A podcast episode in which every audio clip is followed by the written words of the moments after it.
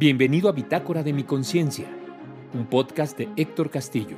Recuerda seguirme en redes sociales en Castillo Coach y Fábrica del Éxito.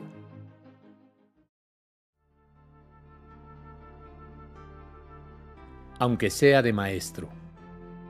Una parte de la historia de mi vida se construyó con base en el trabajo. Desde que era muy joven, recuerdo ir con mi papá y hermanos a trabajar a su oficina, donde él era el jefe de auditoría en El Heraldo de México, un diario que fue propiedad de la familia Alarcón. Más tarde hice limpieza, laboré como lavaplatos, encargado de fuentes de sodas, garrotero, mesero y finalmente ahí mismo tomé el puesto de pianista que abandonó alguien. Comencé mi carrera en la música, toqué y canté en muchos y diversos lugares. Grabé un disco, salí en televisión e incluso una parte de mis gastos universitarios los cubrí así hasta que un buen día me cambiaron el horario en la universidad y me vi forzado a encontrar otra fuente de ingresos. Busqué en despachos contables, que era la licenciatura que estudiaba y que terminé, y nada.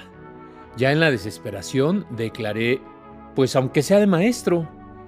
Y sí, mi búsqueda concluyó rápido. Tenía yo 21 años y me estrené en un camino que marcaría para siempre mi vida. Ahí conocí a mis mejores amigos y ahí los perdí cuando dos de ellos murieron y los demás desaparecieron en el mundo educativo entre miles de instituciones. Recorrí cientos de aulas, asignaturas diversas, puestos y direcciones por 20 años.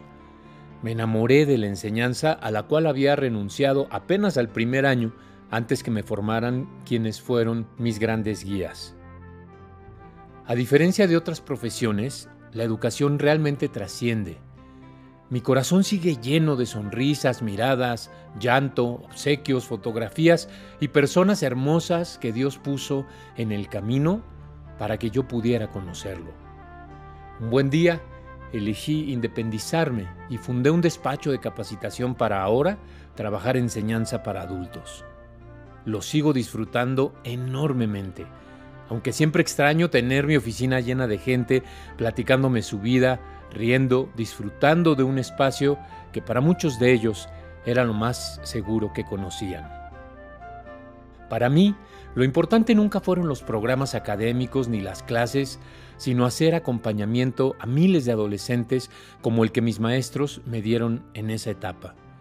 Hoy es un buen día para honrar a quienes, aunque sea de maestros, cambian la vida de otros seres humanos poniendo su corazón como moneda de cambio.